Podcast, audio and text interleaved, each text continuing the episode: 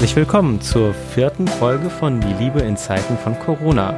Ich bin Jasmin Sahedi, Diplompädagogin, Elternkursleiterin und Babyschlafberaterin. Und ich bin Michael Sahedi, Familien- und Paartherapeut.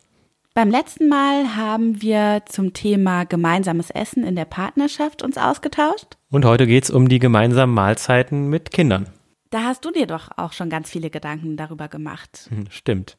Und ich habe auch mal geschaut, was Jesper Juhl denn dazu sagt. Und er hat da ein paar kluge Sachen dazu gesagt. Es geht mal wieder um Verantwortung. Ich habe ja die letzten Folgen auch schon über Verantwortung gesprochen.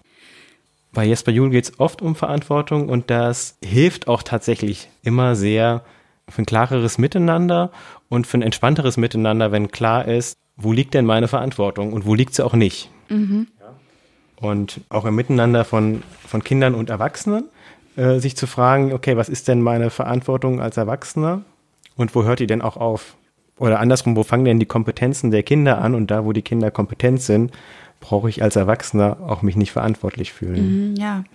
Okay, und für was bin ich dann verantwortlich als Erwachsene? Ich bin insgesamt immer für die Atmosphäre und für die Qualität der Beziehung zuständig. Insbesondere beim Essen, weil Essen natürlich ganz viel mit Beziehungsqualität zu tun hat. Und beim Essen bin ich zusätzlich noch verantwortlich dafür, dass die Kinder was Gescheites in den Magen kriegen. Also was ihnen tatsächlich auch gut tut und was irgendwie auch auf lange Sicht die Nährstoffe enthält, die sie denn brauchen. Kann auch mal äh, Nudeln mit Ketchup sein, aber sollte jetzt nicht jeden Tag Nudeln mit Ketchup sein. Ja, und wo sind die Erwachsenen nicht verantwortlich, beziehungsweise wo sind die Kinder kompetent? Das ist einmal der Appetit. Also die Kinder sind schon von ganz klein auf kompetent darin zu spüren, ob sie hungrig oder satt sind. Beziehungsweise sind es noch, ja, manche verlieren das Gespür auch dafür. Es wird ihnen abtrainiert. Das wird ihnen abtrainiert, ja. Und das heißt, die Kinder verhungern nicht am gedeckten Tisch. Das ist ja auch schon bei den ganz kleinen Babys so. Ungefähr mit vier Monaten gibt es eine Phase, wo sie dann nicht mehr so rapide wachsen Okay. und dann brauchen sie auch nicht mehr so viel Energie. Okay, ja. Und dann fangen die Babys auf einmal an, die Brust anzuschreien. Und die Mütter wundern sich Genau. und äh, denken, das Kind hat eine Störung. ja, oder die, die Milch reicht nicht oder das Kind will sich abstillen oder, Oder so. ich mache irgendwas falsch. ich mache was falsch. Und in Wirklichkeit, ja, ist das Kind äh, einfach nicht mehr so hungrig wie vorher. Also das Stillen wird immer noch benötigt für Bindung und Beruhigung, auf jeden Fall, aber nicht mehr so viel wie vorher. Und das Kind will dann eigentlich äh, oft einfach nur sagen, ich will jetzt nicht, ich bin satt. und ist auch kompetent Ja, genau. Genau. Also da kann man sich das Leben wirklich leichter machen, wenn man da nicht die Verantwortung an der falschen Stelle übernimmt. Mhm. Und das war ja lange Zeit auch so üblich, oder hat man das so als den Inbegriff von, von elterlicher Fürsorge verstanden, dann die Kinder so zu manipulieren, dass man irgendwie noch Essen reinstopfen konnte. Das heißt ja auch satt und zufrieden. Satt und zufrieden. Das war vielleicht der Haupt. und dann so, "Oh, hier kommt ein Löffelchen für Onkel Tobi. Ja, das war einer der, der Hauptfaktoren so, ne, der, der guten Elternschaft, dass die Kinder satt und zufrieden sind. Ja, und da ist auch immer die Gefahr, dass man denn das eigene Bedürfnis, vielleicht als stillende Mutter das Bedürfnis nach Nähe und dass man gebraucht wird, oder wenn ich der Koch bin. Natürlich, ich mag das auch total, wenn, wenn Tommy richtig äh, zulangt, wenn ich was gekocht habe, fühle ich mich natürlich auch irgendwie geehrt. Es ist halt wichtig, das nicht zu verwechseln und zu sagen, das Kind braucht das. Weil das Kind isst, wenn es das Essen braucht. Ja. Und no means no. Ganz wichtig, das anzuerkennen, weil es ein ganz sensibler Bereich ist, der ganz viel mit der eigenen Integrität auch zu tun hat, der Kinder. Also ich finde, wir sollten Kinder auch nicht dazu zwingen, etwas zu probieren, zum Beispiel. Weil auch da ist es ja so, die Kinder sehen ja schon, wie das Essen aussieht, sie riechen es auch. Und damit ist ja schon die sinnliche Erfahrung durchaus vorhanden. Ja, und dann kann das ja auch sein, wenn das jetzt 20 Mal vor ihnen steht und sie es 20 Mal gerochen haben, dass sie vielleicht dann Lust haben, es zu probieren. Ja, Die müssen sich ja auch dran gewöhnen, ja. Ja, ich finde das auch nicht gut. Das ist ja in, in einigen Kitas auch so üblich, dass man Ja. das von den Kindern verlangt. Das geht jetzt schon in den zweiten Bereich rein, also in die zweite Kompetenz der Kinder. Also neben der Kompetenz über den eigenen Appetit haben sie auch die Kompetenz über den eigenen Geschmack. ah ja, Und das heißt, da brauchen wir uns auch nicht den Stress machen oder den Schuh anziehen, Kinder davon zu überzeugen, äh, ja, letzte Woche hat es dir doch total gut geschmeckt und so, probier, hm, das ist total lecker, probier doch mal. Und diese ganzen Manipulationsgeschichten können wir uns sparen. Wir können darauf vertrauen, die Kinder haben sehr, sehr feine Geschmacksnerven und die verändern sich auch fortwährend und Kinder wissen, was ihnen schmeckt. Und das ist auch einfach ein, ein Grundrecht, sozusagen, das selber zu entscheiden. Ja, und die, die dritte Kompetenz, die Kinder haben, die ist sozusagen das, was am schwersten zu verstehen ist oder, oder zu akzeptieren ist vielleicht, ist, dass die Kinder immer authentisch und sinnvoll reagieren auf das, was wir ihnen anbieten. Mhm. Also sprich, was wir ihnen durch unser Verhalten oder was wir ihnen an Beziehungsangebote machen, aber auch was wir ihnen an Essen anbieten. Das heißt, authentisch oder man könnte auch sagen real in dem Sinne, dass sie uns nicht auf negative Weise manipulieren wollen. Ja, also wenn ein mhm. Kind jetzt sagt, ich esse das nicht, macht das das nicht, um irgendwelche Grenzen auszutesten oder um uns irgendwie zu provozieren, damit es mal sieht, wie wir auf die Palme gehen. Mm, oder um Machtspiele zu spielen. Machtspielchen zu spielen, sondern weil es das jetzt nicht möchte. Sei es, dass es satt ist, sei es, dass es ihm nicht schmeckt oder sei es, dass die Atmosphäre gerade so ist, dass das Kind dadurch irgendwie zum Ausdruck bringen möchte, hm, hier stimmt was nicht, ich fühle mich hier gerade nicht wohl. Ja, das kennen wir ja vielleicht selber auch, ne? Hm. Wenn die Stimmung nicht gut ist, dann, also ich will dann entweder gar nichts essen, ich habe dann gar keinen Appetit mehr. Oder ich will nur noch was in mich reinschaufeln. Dass man nicht sprechen muss. genau. Einfach so schnell wie möglich reinschaufeln, damit die Situation schnell rum ist. Ja, ja, genau. Und sinnvoll, das ist vielleicht am schwersten zu akzeptieren, ne? Dass das Verhalten unserer Kinder immer sinnvoll ist und dass es immer auf gewisse Weise auch sozial ist, eben in dem Sinne, dass es einen konstruktiven Beitrag zur Gemeinschaft in der Familie darstellt. Also Kinder haben gute Gründe dafür, wie sie sich am Esstisch verhalten und wie sie sich zu dem Essen verhalten, das wir ihnen hinstellen, auch wenn wir die vielleicht nicht verstehen.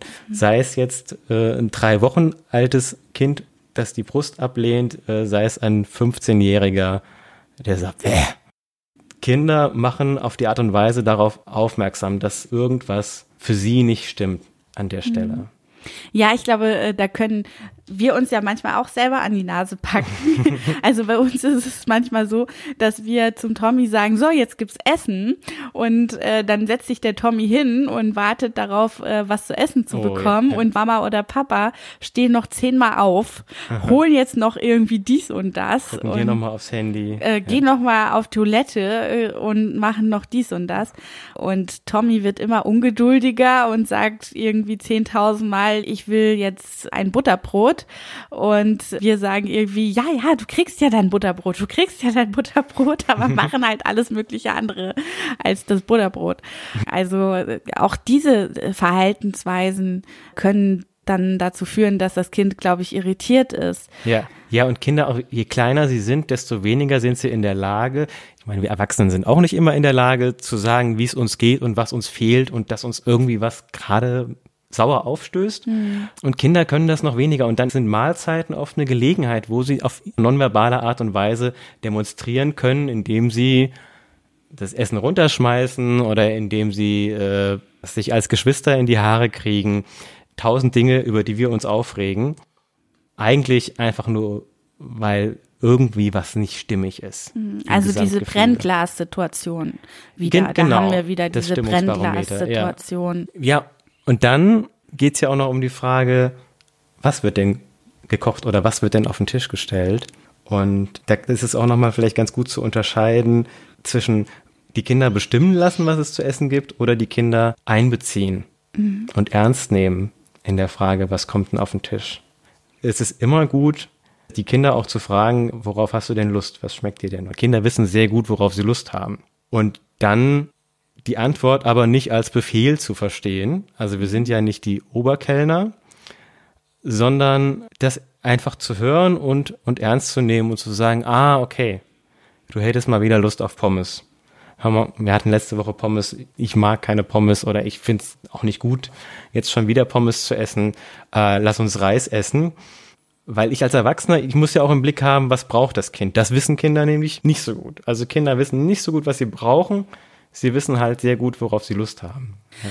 Ja, beziehungsweise, also ich glaube schon, dass wenn ein reichhaltiges Angebot, ein ausgewogenes Angebot an Nahrung ihnen präsentiert wird, da gibt's ja auch Studien dazu, dass die Kinder ganz gut spüren können, was ihnen jetzt gut tut. Aber das, das funktioniert nur dann, wenn ich halt wirklich auch ausgewogenes Essen ihnen präsentiere und wenn ich jetzt nicht ständig aufgrund irgendwelcher Lustäußerungen dann doch was anderes wieder mache. Also, also, dass ich dann sofort hingehe und dann doch noch die Fischstäbchen anbrate. Ja, ja, du, du hast jetzt gesagt, es gibt heute Reis, das Kind sagt, ich will aber Pommes und du sagst, ja, na gut, dann mache ich jetzt Pommes.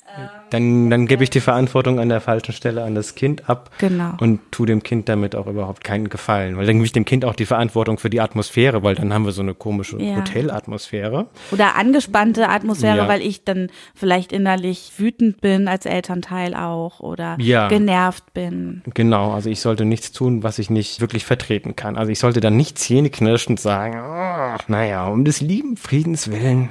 Mm mache ich halt jetzt noch Waffeln. Ja. ja. Aber ich meine, andererseits sollte es, wie das, was du eigentlich ja schon vorher gesagt hast, dann für das Kind okay sein zu sagen, okay, du machst jetzt Reis, aber ich will kein Reis. Und dann muss ja. das Kind den Reis aber auch nicht essen. Dann ist es halt nur die Beilage oder es ist halt Brot zu der Beilage oder so. Äh, irgendwas, was da jetzt keine große Mühe macht, so als Alternative, das wäre dann schon äh, in Ordnung. Aber halt vielleicht nicht jetzt jedes Mal die extra Portion zu machen. So. Ja, ich würde auch sagen, man, man kann dem Kind nicht Frustrationen ersparen. Und in einem gewissen Alter kann ich auch Wut und Weinen nicht, nicht verhindern und mache es ja. dann nur schlimmer, wenn ich das immer verhindern will und immer dem schon vorbeugen möchte, dass das Kind möglicherweise jetzt frustriert ist. Ja. Und dann hat das Kind auch das Gefühl, dass es irgendwie nicht sein darf. Mhm. Dass es frustriert ist und weint. Und das hilft dann auch, das einfach als ein Teil der Entwicklung auch und als ein Teil des Lebens anzuerkennen und als eine legitime Äußerung, okay, du hast gesagt, was du willst, ich habe gesagt nein und jetzt darfst du auch frustriert darüber sein. Mm, ja.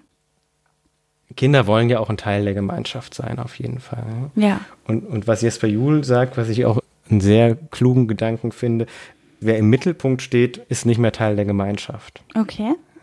Was heißt das dann, äh, wenn das Kind im Mittelpunkt steht? Wie würde das aussehen? Also das kann auf eine negative Art und Weise in den Mittelpunkt gerückt werden, dass ich das irgendwie zum ganz großen Thema mache, dass das Kind jetzt nichts isst oder dass das Kind schmatzt oder dass das Kind zu viel isst oder dass das Kind aus Neugierde, äh, wie sich das anhört, jetzt die Gabel runterschmeißt. Oder es kann auch sein, alle starren ganz entzückt auf den Kleinen, der im Kinderstuhl wie im Thron sitzt und oh, er hat in die Karotte gebissen. Mhm. Das kennen wir ja von uns selber auch. Niemand möchte ja doch gerne so angestarrt werden.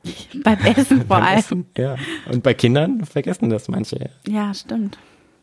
Ja, ich habe mir natürlich auch äh, Gedanken gemacht zum, äh, zum Essen mit als Kindern Familie, ja. und als Familie. Und ansonsten habe ich noch gedacht, die Essenssituation mit dem Kind angenehm zu gestalten, dann auch. Oh ja. äh, für mhm. alle natürlich angenehm, nicht nur für das Kind, sondern für alle. Das heißt, äh, es muss jetzt nicht immer nur noch Chicken Nuggets geben. oh ja, bitte. Also ich glaube zum Beispiel mit mehreren Kindern äh, wäre das wahrscheinlich sinnvoll, wenn man nicht das Essen sowieso schon gemeinsam zubereitet hat, was ja Kindern auch oft äh, Spaß macht und mhm. was ja vielleicht auch gerade jetzt einfach was sein kann, was man schön zusammen machen kann, was auch so eine Alltagslernerfahrung vielleicht dann Absolut, ist für die ja. Kinder, wenn sie auch schon mal mitschnippeln dürfen, ja. vielleicht auch die Gefahr zu erleben, ja, tatsächlich, wenn man sich mal mit dem Messer dann doch äh, in den Finger piekst oder wenn man dann doch mal ähm, den noch ziemlich heißen Topf angefasst hat. Aber das gehört eben auch dazu. Ja, du hast ja ähm, letztes Mal das gesagt, dass die Situation insgesamt ja gerade nicht wirklich artgerecht ja. für Kinder ist. Und da habe ich auch nochmal drüber nachgedacht, dass ja eigentlich das Essen einkaufen, Essen zubereiten, zusammen essen, den Abwasch machen, dass das ja ein Stück weit wiederum eine artgerechte oder eine natürliche oder eine echte Situation für die Kinder schafft, weil sie wirklich miterleben können, was denn eigentlich das Leben der Erwachsenen ist. Ich meine, ja. Sie sehen uns jetzt zu Hause bei der Arbeit, aber die meisten von uns arbeiten irgendwas am Computer, was zumindest kleine Kinder nicht verstehen können. Das ist für die völlig abstrakt. Und dann dabei sein zu können, wie ein Erwachsener eine Karotte schnippelt und vielleicht auch mal selber sich ausprobieren zu können, Das ist eine ganz wertvolle und wichtige ja. Erfahrung. Also das sehe ich einerseits auch so. Gleichzeitig ähm, kann es natürlich manchmal auch stressig sein, mit Kindern zusammen zu kochen. Oder dann zieht sich der Prozess vielleicht noch mehr in die Länge. Und wenn man dann eh schon vielleicht gestresst ist, dann kann es auch besser sein, selber das Essen zuzubereiten. Also da okay, äh, will ich jetzt auch keinen Druck wieder Ohne erzeugen. schlechtes Gewissen. Ja, ja äh, also oder ein schlechtes Gewissen erzeugen. Das ist keine Zeit, die man den Kindern wegnimmt, wenn man den Kindern sagt, jetzt hier geh mal spielen, ich möchte jetzt das äh, genau, äh, fertig ja, machen, weil dann tue ich ja trotzdem was für die Gemeinschaft und das wissen die Kinder ja dann auch. Auch das, ja. ja. Und ich habe halt auch gedacht, wenn mehrere Kinder da sind, dann ist es wahrscheinlich auch wirklich sinnvoll, wenn das Essen wenn die Kinder zu Tisch gerufen werden, dann auch schon fertig ist. Also okay, ja. nicht wie bei uns. Ja, bei uns ist es ja im Moment oft so, dass das Essen noch nicht wirklich fertig ist irgendwie und Tommy dann schon da sitzt und wartet. Aber gerade wenn mehrere Kinder da sind, würde das wahrscheinlich so einen komischen Leerlauf schaffen, der ja. womöglich ähm, dann ungute Stimmung hervorruft. Von daher ist es dann vielleicht besser, das Essen schon fertig zu haben, wirklich tischbereit. Mhm. Und wenn dann alle zu Tisch sind, finde ich es schön, äh, wenn man noch einen kleinen Spruch oder ein kleines Liedchen zusammen singt oder sagt. Aber das ist natürlich auch sowas, ja, wenn sich das für euch jetzt total künstlich und komisch anfühlt, dann lasst es lieber sein. Also das äh, muss ja auch ja. jeder für sich selbst so erfahren. Genau, also vielleicht kann man das so allgemein, dass man sagt, steht zu dem, was euch wichtig ist und ja. was eure Werte sind bezogen auf das Essen und vermittelt das bitte ohne die Kinder zu beschämen und ohne Schuldzuweisung, sondern macht es einfach ja? ja. Und guckt, ob der Funke überspringt auf die Kinder. Ja. Ja, und ähm, dann habe ich noch überlegt, dass für Kinder ja Essen auch so ein Bereich ist, eben Autonomie auszuleben und Selbstständigkeit zu erfahren.